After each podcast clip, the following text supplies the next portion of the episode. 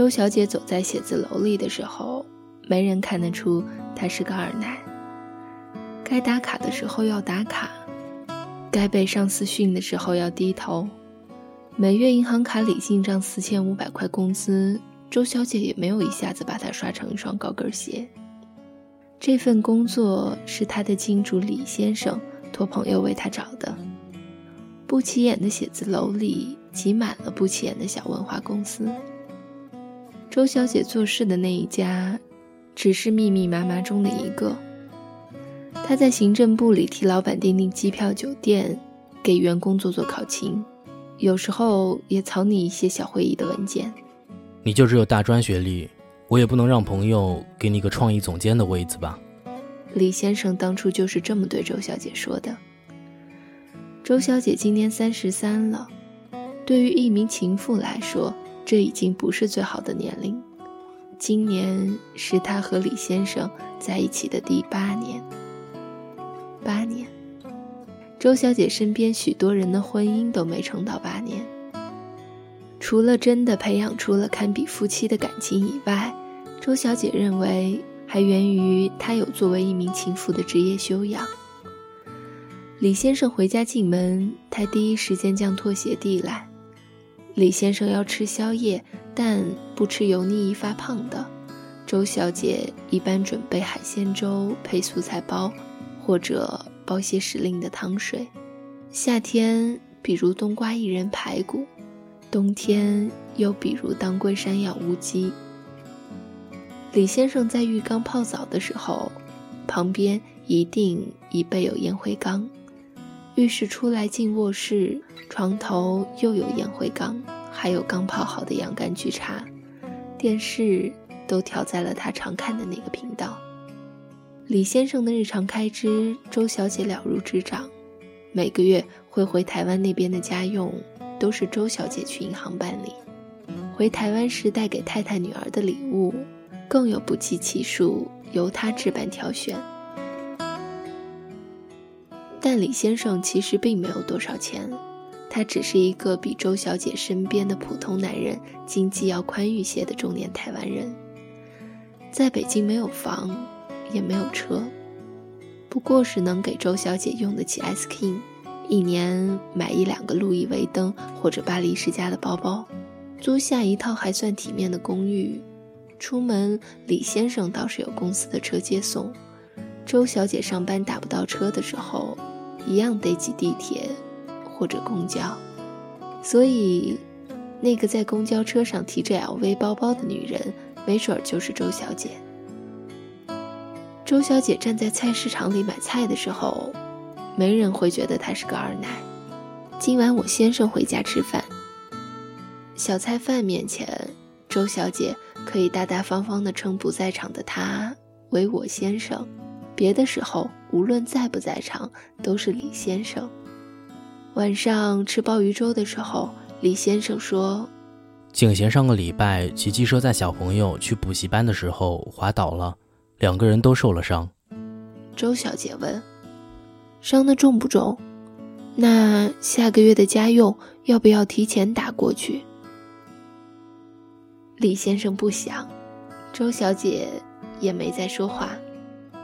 到下个月给台湾汇家用的时间时，周小姐说：“那笔打算给我买甲壳虫的钱，你先拿去给景贤，天天骑机车接小孩。”真的不安全，钱我已经打过去了，你再给景贤打个电话，让他务必要选合适一点的车型。李先生不多作声，回头又送了周小姐一瓶香奈儿的邂逅。李先生走后，周小姐把香水砸烂在卫生间里，后来又跪在地上拿消毒水擦洗了许多遍。浓香在屋子里还是久久没有散去。相安无事两个月后，周小姐有一晚没有给李先生那边的床头放烟缸。李先生说：“哈尼，你忘了事哦。”周小姐平静地说：“我怀孕了。”李先生正处在事业的转轨阶段，在大陆一直没有自己的事业，在别人的公司里职位做得再高。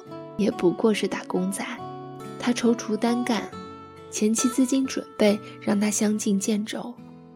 李先生不想把这些苦恼统统分担给周小姐，名贵的赔偿眼下是拿不出来，只缓缓说：“身体好一点后，要不要去学一下车？给你报个豪华班，你总得先学会开车才行。之后看你要不要陪着我做生意，我身边也真的需要一个会开车的人。给不了足够的钱，那就给足够的可能与时间。”周小姐不再说话，她没有必要把李先生榨干，何况她根本没怀孕。她知道景贤很有一些手腕儿，她不过就是想还之彼身。日后，周小姐高高兴兴地去学了车。再后来的一天，周小姐发现，这次的例假是真的没来，这次是真怀孕了。他不敢再告诉李先生，这次是他的全责。在懊恼地捶打小肚子的时候，他突然想起一件事：这已经是她第三次为李先生怀孕。今年她已经三十三，这次再拿掉，也许她再也做不了妈妈。这个孩子要不要？如果要，他就做了身为一名情妇最大逆不道的事。未来将变得不可期。李先生的脾气和经济能力，周小姐又不是不知道。周小姐没有再去驾校，但床头柜上的烟灰缸，她也没有再替李先生收起来。日子天天寻常过，但全世界只有她一个人知道，她肚子里的孩子现在已经缓缓有三个月大。他让宝宝替他下了决心，过了三个月，就是不能再做人流的了。李先生躺在床上抽雪茄，电视里小 S 正大着肚子主持《康熙来了》，周小姐盯着电视屏幕说：“我肚子里有宝宝了。”但她没有再说这个宝宝的月份，四下无声。周小姐盯着小 S 的肚子，突然不甘心地问。怎么办？李先生灭掉雪茄，看你。但李先生第二天就飞去了菲律宾。他也不是故意要躲得远远的，自己新做的生意阵地突然转至南洋，而他不过是把飞往马尼拉的机票改签的提前了两天而已。这的确是未来某种生活可能性的预言和警告。周小姐知道。如果她有了孩子，她就不能再做李先生随手就能拎上、可以陪他辗转各地的一只行李箱。周小姐去医院做了第一次孕检，胎儿的一切都很健康。看着小区里到处乱跑的小孩儿，周小姐突然哭了。她真的想做妈妈了，这个念头战胜了一切未卜的前途。电话里。周小姐斩钉截铁地告诉李先生：“这个孩子，我一定要生。”李先生半天没有说话，最后他不得不说：“我的大女儿明年就要上大学，她想去日本念设计，我没能答应。”李先生给不了她比现在更好的生活，又一个孩子的到来将拖垮这八年悉心维系的感情以及物质的两岸平衡。李先生也许不会因为这件事立刻离开他，但是他们的生活面貌将不复从前。李先生不会成为受益者，但周小姐一定会成为受害者。周一，周小姐浑浑噩噩地去公司上班，老板把她叫进办公室，一番婉转后，言下之意是她只能做到这个月底。是李先生的意思吗？在老板面前，他不用遮拦。不是，是我的意思。林先生不知道，公司有些问题，撑不了太久了。先一步裁你，多少可以拿点补偿，算是我对你和老李的一点心意。到时候他们走，没有的。他用下巴努努外面。周小姐不语，老板依旧笑眯眯。不过老李转去菲律宾，你不在这儿做事儿了，正好跟过去，时间上倒还挺衔接。周小姐一副恍然大悟的样子，不是接纳了自己的失业，而是突然意识到，月份再大一点儿，她挺着个大肚子，还怎么能来上班？晚上精疲力尽的回到家，一口热水也没人烧给她喝。十点钟。李先生例行打了个电话过来，李先生说：“我听阿忠说，你不在他那儿做了。”周小姐说：“是他让我走的，公司好像出了点问题，也快要散了。”李先生说：“那你就在家好好休息吧。”周小姐不语。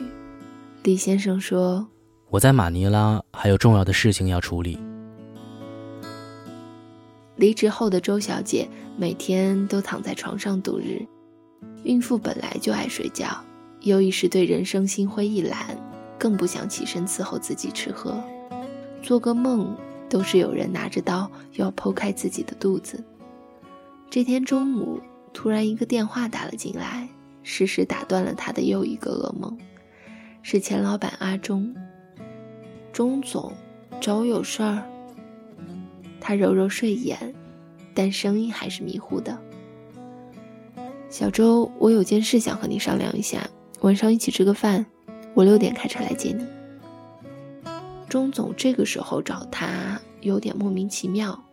洗了澡，换好衣服，吹好头发，出门犹豫良久，还是狠心选了一双高跟鞋。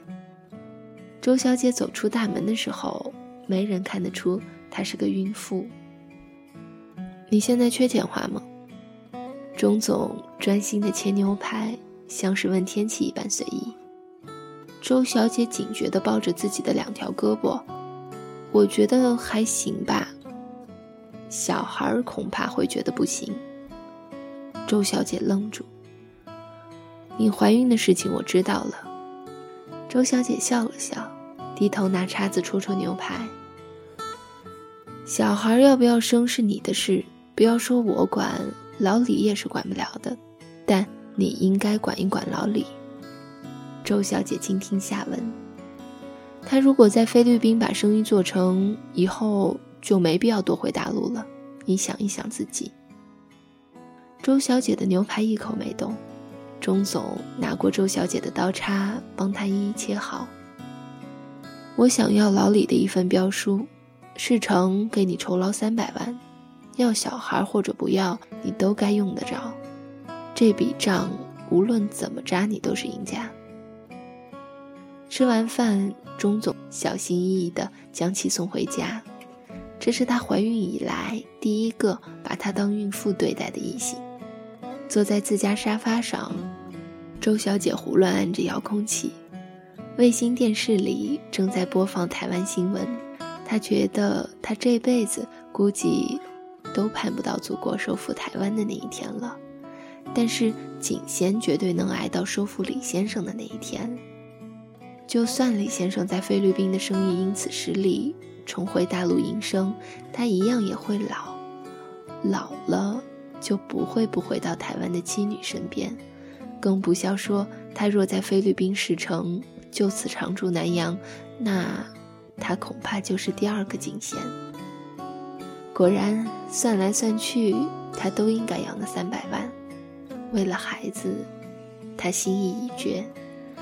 周小姐想，她是情妇，她又不是圣母，她老了，身边终要有一个人陪伴。但她没想到李先生这么快就回来了。刚去楼下买了一点青菜，开门就看见了李先生的那双皮鞋。再往前是桌上一堆盒子与塑料袋儿。我从那家你喜欢吃的杭州菜门口路过，给你打包带了些，中午饭就不要做了。他今天没有抽烟，烟灰缸里是干干净净的。周小姐振作精神，把饭菜都拿到厨房，装进适宜的碗盘里，该摆好的摆好，该加热的加热。不要再弄了。吃点便饭嘛，别那么麻烦。晚上再好好做点东西。晚上是李先生做的东西，原来他也能下厨，不多时就捧出一煲鸡汤，一盘上汤青菜，还有一碟白灼虾。他依然没说要这个孩子，但他的所作所说都不像是不要的。晚上，李先生进浴室洗澡，周小姐打开他的公文包，找文件之前，她首先看到的。却是一瓶孕妇维生素片，她揣着一瓶药片的心情，也许和揣着一枚求婚戒指的心情是一样的。周小姐突然流下了眼泪，合上了她的公文包。原来每个人都要做出选择，是满足一千个欲望，还是仅仅战胜一个呢？后来周小姐把孩子生下来了，宝宝健康可爱，一逗就笑。其余的事儿，周小姐没有再对我讲。她说那些都不重要了，但我希望周小姐能过得好。